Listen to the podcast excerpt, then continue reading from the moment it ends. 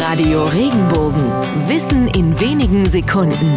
Alltagsfragen leicht erklärt. Woher kommt eigentlich der Valentinstag? Gleich vorweg. Der Tag der Verliebten ist keine Erfindung der Blumenindustrie, auch wenn Blumen von Anfang an Teil der Geschichte waren. Namensgeber war ein gewisser Bischof Valentin von Terni, der im dritten Jahrhundert in Italien lebte. Dieser war bekannt dafür, dass er Paare mit Blumen aus seinem Garten beschenkte und sie auch nach christlicher Tradition vermählte. Die Ehen, die Valentin schloss, sollen besonders glücklich gewesen sein. Allerdings war das Christentum zu der Zeit als Religion noch verboten. Weil sich Valentin aber nicht davon abbringen ließ, Paare zu trauen, sogar Soldaten, die damals unverheiratet bleiben mussten, wurde er schließlich zum Tode verurteilt. Im Jahr 269 wurde Valentin schließlich in Rom hingerichtet, am 14. Februar. Rund 100 Jahre nach seinem Tod wurde Valentin heilig gesprochen. Weitere 100 Jahre später wurde der 14. Februar offiziell zum Valentinstag. Mit der Zeit entwickelte sich daraus der Tag der Verliebten, an dem auch